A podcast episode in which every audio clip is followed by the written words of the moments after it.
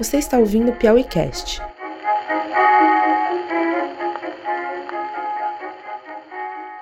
Terra em transe, 50 anos.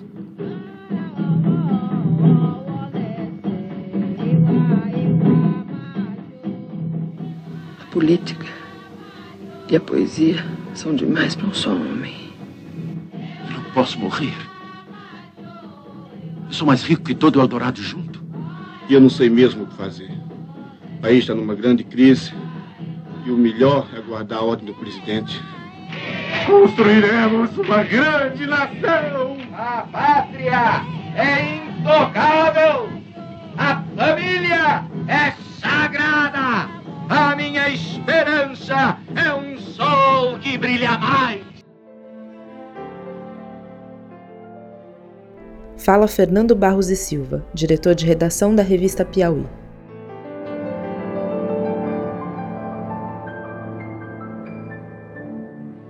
Terra em Transe foi exibido pela primeira vez no Festival de Cannes no dia 3 de maio de 67 e estreou no Brasil uma semana depois. O filme teve vida curta nos cinemas, o que não impediu que se transformasse desde logo num grande acontecimento. No ambiente de esquerda da época, passou a catalisar as discussões e dividiu opiniões de forma radical. De um lado, havia quem o acusasse de ser caótico, incompreensível, quando não de fazer o jogo da direita. De outro, Terra em Trans era visto como uma representação genial do impasse político e social brasileiro no pós-64. Isso tudo ficou explícito num debate histórico realizado no MIS do Rio de Janeiro, no dia 16 de maio de 1967. Glauber, que continuava em Paris, não participou, mas estavam presentes, entre outros, o montador do filme, Eduardo Scorel, o então jovem jornalista do Jornal do Brasil, Fernando Gabeira, Luiz Carlos Barreto, coprodutor e diretor de fotografia de Terra em Transe, além do psicanalista Hélio Pellegrino e do cineasta Joaquim Pedro de Andrade e Alex Vianney. A mediação foi feita pelo jornalista Sérgio Augusto. Em meio à discussão, que durou quase três horas, duas posições antagônicas polarizaram a noite. Gabeira, crítico feroz do filme, e Hélio Pellegrino, seu defensor apaixonado. Terra em Transe foi a resposta de Glauber ao golpe. A alegoria barroca que o filme fazia do país expunha ao ridículo as forças reacionárias que venceram em 64, encarnadas na liderança conservadora e católica do senador Porfírio Dias, vivido por Paulo Otran. Mas Glauber também investia contra o populismo esquerdizante que havia sido derrotado historicamente. Governador Vieira é uma figura vacilante e acovardada, incapaz de administrar, por um lado, as aspirações populares de que havia se tornado porta-voz e, por outro, os interesses do imperialismo que haviam financiado sua campanha. Caetano Veloso, ao comentar em Verdade Tropical o impacto que o filme de Glauber teve sobre ele, escreveu que Terra em Transe anunciava a morte do populismo no Brasil. Os dilemas da esquerda neste país dilacerado estão encarnados na figura do protagonista, poeta Paulo Martins, um transtornado Jardel Filho que vive exasperado entre a política e a arte, entre a fome do país e a fome do absoluto, até seu desfecho trágico e em vários sentidos profético, como demonstrou que veio depois do AI-5. Olhando para trás, 50 anos depois, é possível dizer que Terra em Trans envelheceu e não envelheceu. Havia no filme uma grande eloquência que hoje pode soar meio ridícula, mas há uma urgência trágica em Terra em Transe que talvez ilumine o enredo farsesco vivido hoje pelo país. O que você vai ouvir agora são trechos do debate de 67, intercalados com comentários atuais de três dos debatedores da época. Eles se reuniram a convite da Piauí. A edição deste mês da revista traz ainda um texto de Eduardo Scorel, no qual ele reconstitui aquela noite e relembra a atmosfera que cercou o lançamento de Terra em Transe aos 10 minutos passados das 21 horas do dia 11 de maio de 1912. 16, 16 de maio. 16 dias novos. Bem, 16 dias novos, né? 16 de, de maio de 1967. Com a palavra, o mediador dos debates, Sérgio Augusto. O debate de hoje é uma apresentação da Cinemateca do Museu de Arte Moderna, do Museu da Imagem e do Som, sob patrocínio do Conselho Superior de cultura cinematográfica. Era bom repetir isso tudo, então? É.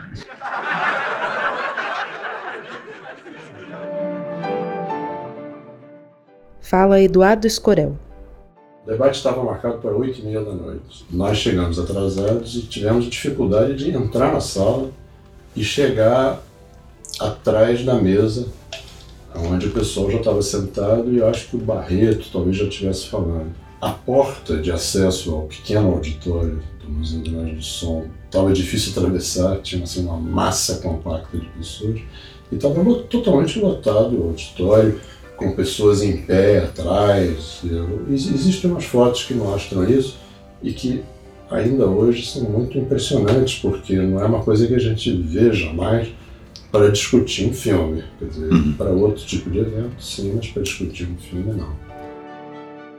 Fala Hélio Pellegrino.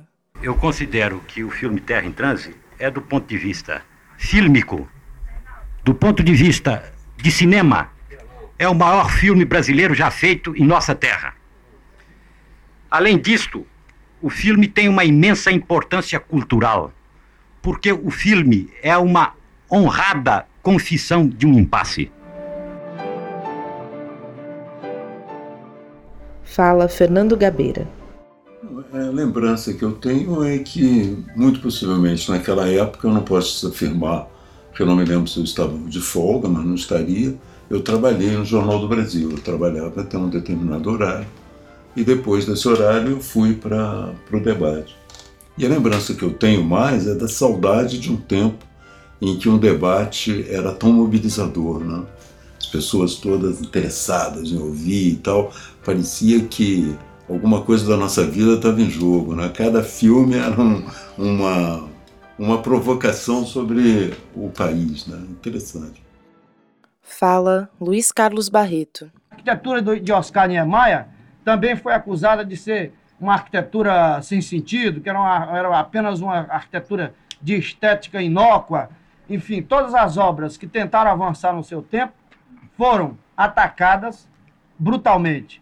E eu, eu acho que o que ocorre no momento com Terra em Trânsito e o que nós devemos discutir e que nós devemos aprofundar para realmente sairmos daqui com uma posição em relação ao filme é isso. Se é uma, se o cinema, sobretudo o cinema brasileiro, deve ficar estagnado nas fórmulas e vamos dizer, como disse o Nelson Rodrigues hoje, na, nas mesas bem postas, do, com seus pratos no lugares, ou se o cinema brasileiro tem o direito de avançar, de se colocar em dia ou até mesmo passar na frente do que se faz hoje no mundo em matéria de cinema. Bom, o filme tinha acabado de ser liberado pela censura tinha acabado de estrear no dia 3 de maio no Festival de Cannes e ser lançado no dia 8 aqui no Rio. O Festival de Cannes tinha acabado quatro dias antes, onde o filme tinha ganho o prêmio da crítica, que é um prêmio importante. Agora, o Costa Silva tinha tomado posse há dois meses, apoiado pela chamada linha dura do regime. Né? Quer dizer, havia ali uma mudança política que indicava já para o agravamento da situação política. E isso eu acho que uh, influiu também nessa discussão e nas questões que o filme levantava. Fala Alberto Salvar. Eu acho que essa juventude toda precisa de que lhe coloquem as verdades, dois e dois, são quatro, entendeu? Não pode. Acho que, acho que o povo. Momento, é uma opinião. Fala Sérgio Augusto. E tinha havido em abril um, um manifesto internacional com, assinado por Godard, Yves Montand, Simone Signoret, a favor do, contra a libertação, contra a proibição do filme do Glauber. É, porque o Terra, o Terra foi inicialmente interditado pela censura em, em abril e depois houve pressões, movimentos e eles acabaram proibindo o filme para menores de 18 anos, mas sem cortes mas impondo que pusesse o nome no padre, é. era uma coisa genérica, né? É. A única condição foi essa, dar um nome ao personagem que nos créditos aparecia identificado como padre. Então considerou-se que aquilo poder, a, a igreja poderia reclamar, considerando que era uma coisa de ataque à igreja. Na minha opinião, naquele momento, né, o filme era um filme que propunha a luta armada como saída. Então ele era, de uma certa maneira, ainda que não completamente, mas identificado com um tipo de saída para o Brasil. E eu acho que talvez por aí é, se possa. Mas o, o, problema todo era o seguinte, que o, o cinema novo, em grande parte dos filmes, era o que nós tínhamos para pensar o Brasil. Era uma tentativa de pensar o Brasil e formular saída. Não, não havia aqui naquele momento é, aquele papel da literatura que a literatura teve em alguns países, de formação da, é, da juventude, de formação é, da opinião sobre qual a situação do Brasil, que saída nós teríamos. Eu tenho a impressão que o cinema cumpriu esse papel. E esse filme do Glauber é, não é só uma reflexão, ele, é, ele tem uma quantidade de talento é, concentrada muito grande. Câmera, na, to, todos os trabalhos, a imagem, a concepção, o roteiro, a, a, montagem, tudo é um filme com uma qualidade estética grande, entende? Então ele tinha um impacto muito maior, talvez por isso. Eu não compreendi isso na época. Pois bem, eu acredito que Terra em Transe não ofereça nenhuma interrogação. O personagem principal, que é Paulo Martins, me parece aquele personagem de um filme chinês que se atira nas correntes da história. Eu acho que Paulo Martins era apenas um candidato a super-homem que ia fatalmente desaguar naquelas, naquelas teorias reacionárias que no final acabou defendendo. Os líderes populares apresentados no filme são monoliticamente maus. E nós sabemos, na realidade latino-americana, que eles não são só isso. Eu acho que eu cometi um equívoco ali naquele momento, que era o equívoco que a gente cometeu muito durante a década, é, é o de olhar as obras de arte apenas com a visão política, concordar com elas ou não apenas com a visão política e, de uma certa maneira, abstrair a qualidade estética das obras. Eu Interessante você dizer isso. É porque na época o que ficou a imagem que a gente tinha que o Gabeira era o único que não gostava do nosso grupo, era o único que não gostava do filme. Como é que você pode pretender medir o sucesso da Terra em Transe? Pelas pessoas que A Terra em Transe é um filme que está há oito dias em cartaz. Mas como é que você, hoje, pode pretender dizer se a Terra em Transe vai fazer sucesso daqui a 60 anos ou não? Eu só, eu só queria dizer Isso é uma atitude paternalista sua Não. que, tá, tá, para começar, está fugindo totalmente Eu da discussão do sucesso em filme. relação Eu às não dei a pessoas. Eu tô. Eu, eu gostaria, tá. então, de voltar atrás. Eu não assisti o princípio da sua exposição. Só para Mas gostaria de esclarecer, dizer porque senão vocês vão achar que eu estou Um completamente momento, momento, contrário. momento, momento, momento. sucesso em relação às momento, pessoas. momento, momento, momento, momento. Não, não, não pode, não pode. Como é que você pode medir esse sucesso? Você tem um aparelho mágico para medir? Então, a tendência das pessoas era julgar que a, a- uma obra de arte era boa ou ruim na medida em que confirmava a posição política delas Exa- naquele é, momento, entende? E o que é um grande erro. Mas pelo que eu lembro do debate, você eh, questionava o fato da Splint, por exemplo, dos líderes populares, da igreja, serem apresentados, acho que a expressão acho que era em blocos, sem contradições. Eu acho que você deve ter isso aí no texto. A igreja ou É, político. isso, ou- isso gerou uma discussão que o Ma- o Maurício. Aí aquela, aquela coisa eterna de debate, né? É. Que- Quem está defendendo uma posição diz, não, mas é justamente, os blocos é que são importantes. E aí o outro diz, não, tem que ser individualizado. E, e aí a discussão não vai para lugar nenhum. entendeu? Não, é. Eu, a intenção do Glauber era bastante clara. Ele queria mostrar uma situação é, e eu acho que não precisava de muita. é, hoje eu acho que não precisava dessa imersão em líderes populares. Nós não tínhamos. é, dizer, líderes populares que você tinha, alguns acabaram indo para a luta armada também, né? O Manuel da Conceição, que era líder dos é, Camponeses, dos né? camponeses, É. né? Então, então não, não vejo assim, eu, eu acho que o, o cerne, e isso eu acho que talvez tenha atraído muito também as pessoas para o debate, era a discussão de um país com uma política claramente corrupta, como não mudou muito, né? claramente populista, em que a população seguia os, o, é, um pouco no ritmo de samba, os, os, os líderes colocados ali, e as pessoas buscando saídas para aquela, para aquela situação, né? se revoltando com aquela situação. Outra coisa é que também o cinema novo brasileiro era um motivo de orgulho nacional, entende? E ele, com o filme tendo tido uma boa repercussão fora do Brasil, ainda que ainda começando, é, todo mundo se sentiu orgulhoso e querendo participar daquele movimento, mesmo que fosse um nível de discutir né, o que estava se passando.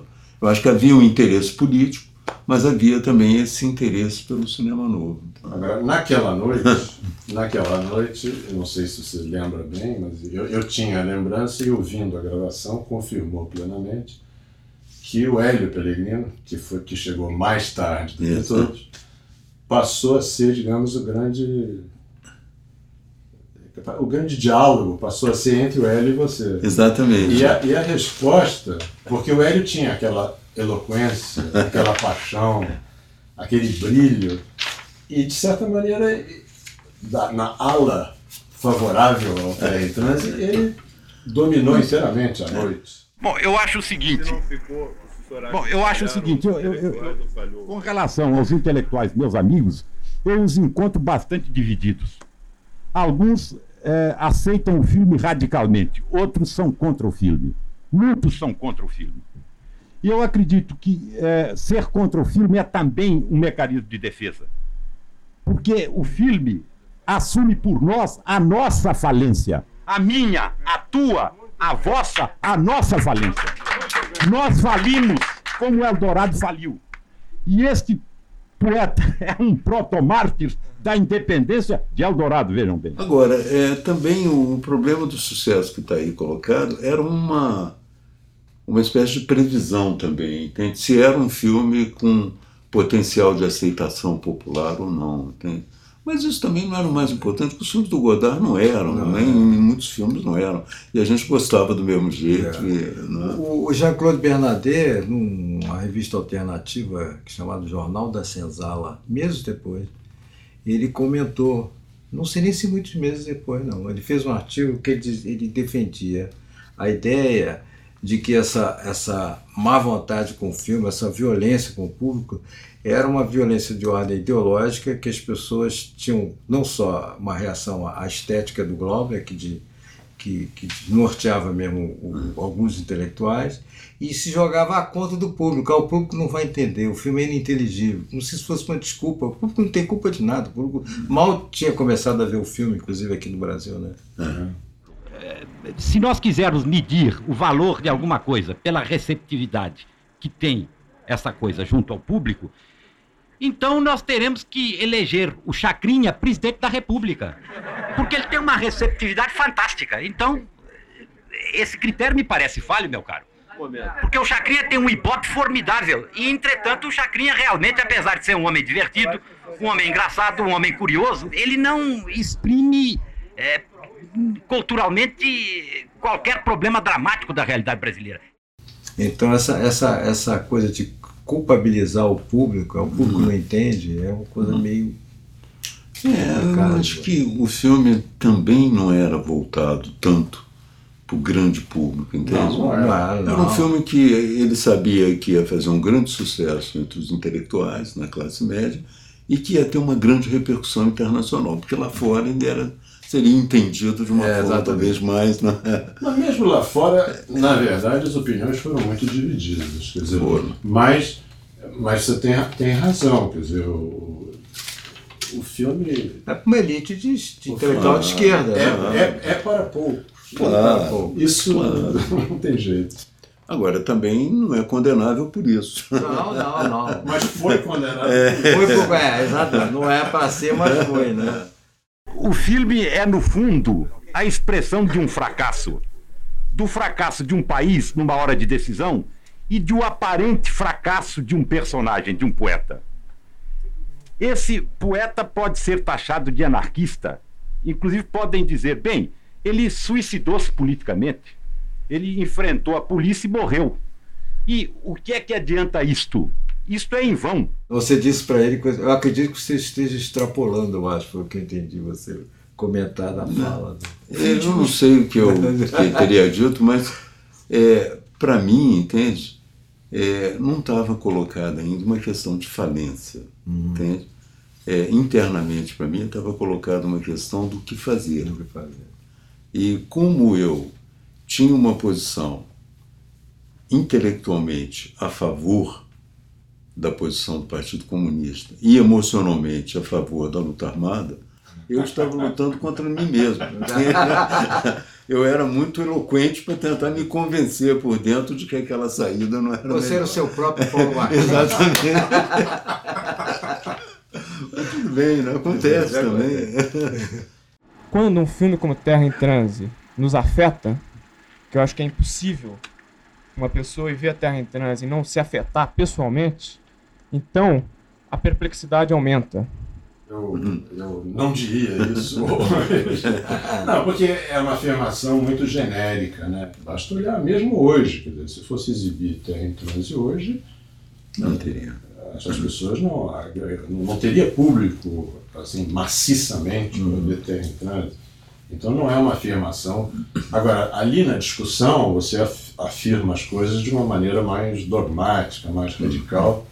E, e- e há- até um momento que o Caveira diz assim: não, mas para gente, a gente se entender hoje à noite, é preciso que os dois lados abram mão das posições rígidas. O que não aconteceu. Não, jeito nenhum. E, que- e que só, só poderia haver um entendimento se nós tivéssemos sido capazes de não defender posições rígidas. Mas estávamos todos ali imbuídos da É. sensação É. de que havia ali coisas que não, não se podia não se podia a- abrir mão delas. A não ser Exatamente. quando Mas foi uma recepção totalmente diversa do Deus Diabo, né? Ah, que todo mundo ficou extasiado. E não, é um filme que não despertou polêmica, despertou só êxtase, né, na É, época. Gente, parecia. Me lembro da sessão Deus Diabo, parece quem estava no Sacré de Prontanto, né? Pô, mas que maravilha, a gente tá Até, podendo. até, Pô, o, até o Elias Heredo disse que Deus e o Diabo era genial. É genial, todo- Chamou o Glauber de mau caráter. É. O, o- o título da crítica era Mau caráter genial representará o Brasil em Canadá. Então, que Não, é- o é Muniz Viana adorou o filme. É. depois o. Depois quando- cobraram do Glauber. É, Glauber. É, é que é uma coisa típica, né? É. Dizer, Levanta a bola e aí, E quando- depois? Ah, e aí vem em cima depois. Mas não era isso que nós esperávamos de você, É, né? exatamente. exatamente. Clóvis Bornai, o único participante do filme Terra em Transe presente. Ali não há cenas de carnaval. A coroação do Dias, do governador, representa o imperialismo americano. Vocês que são tão intelectualizados e tão politizados, porque eu sou apolítico, deviam ter entendido perfeitamente isto. Eu, eu, nu- eu nunca esqueci esse momento e alguns outros, mas esse em especial, porque foi a apoteose da noite, já eram 11 e tanto da noite. Outra coisa interessante é que o povo não entende o filme. Este filme foi feito para um pequeno número de pessoas que gostam e que amam o cinema e aceitam o filme como obra de arte.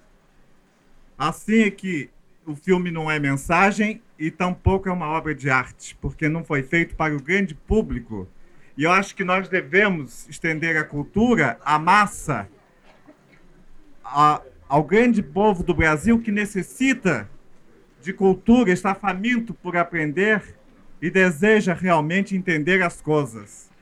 Então, eu procurei atingir o pensamento do diretor da seguinte forma: eu, com uma fantasia de imperador, segurando uma coroa, coroando uma pessoa que eu não sabia por quê que ele fazia aquele discurso.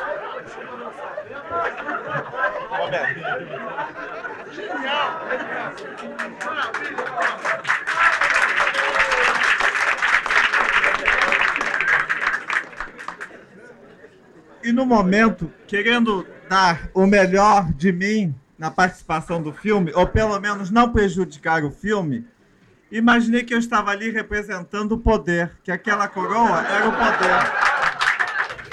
Mas ele fez uma análise do filme curiosíssima. Muito interessante. muito E não é interessante. totalmente fora do ar. Não, não, ele sacou, negócio da troca do poder, ele Claro, sacou. o Jardel entrando com a metralhadora, Metralhadora. seguido pelo povo. Exato. né?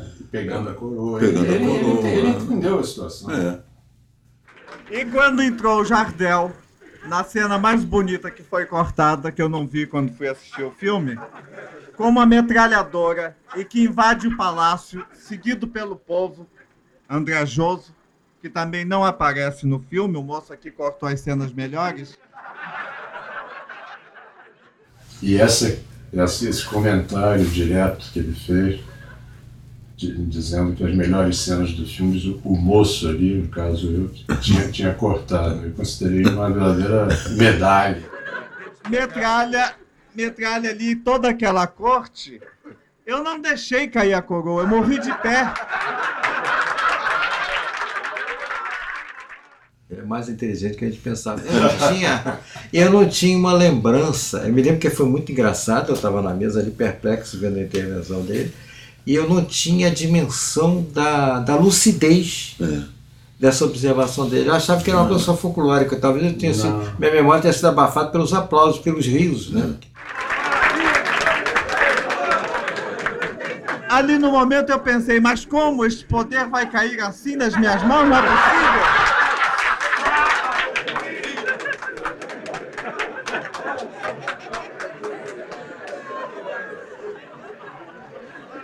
o Glauber Rocha, que já está sendo considerado gênio, no momento disse: Bornai, maravilhoso! Eu morri em pé segurando a coroa. Ele diz então para o Jardel: atire esta metralhadora no chão e segure a coroa do Bornai. Neste momento, eu senti que o poder não estava mais em minhas mãos. Tinha passado para o povo e caí morto em cima do Paulo Altrão. Não havia mais razão para eu estar de pé. Quando o Glauber, num entusiasmo pela cena que ele achou grandiosa, desmaiou.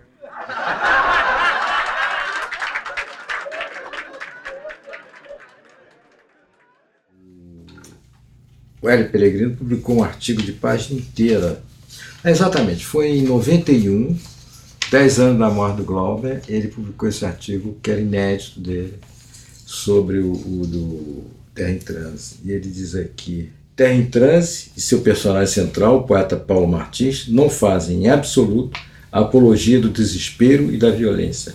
Eldorado precisa amadurecer. Um país amadurece na medida em que, amargamente purgado de suas fantasias, de seus fantasmas e fantasias mágico-animistas, funda sua decisão de paz e de progresso numa lúcida e corajosa vontade de jogar o seu jogo.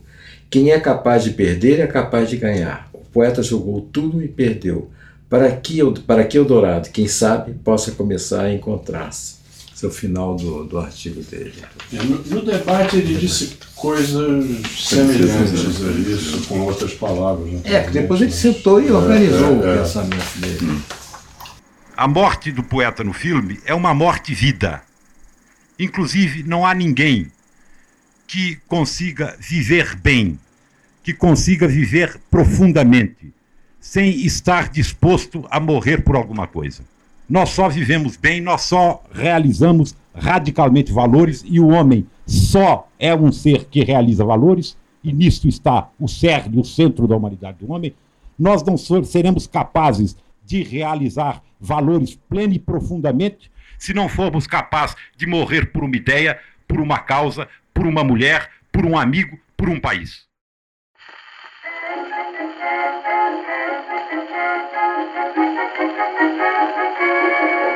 Você acabou de ouvir o Piauí Cast. A conversa entre Eduardo Escorel, Sérgio Augusto e Fernando Gabeira foi gravada no estúdio Maravilha 8. Edição de Leandro Demore e montagem de Ricardo Marques. Até a próxima!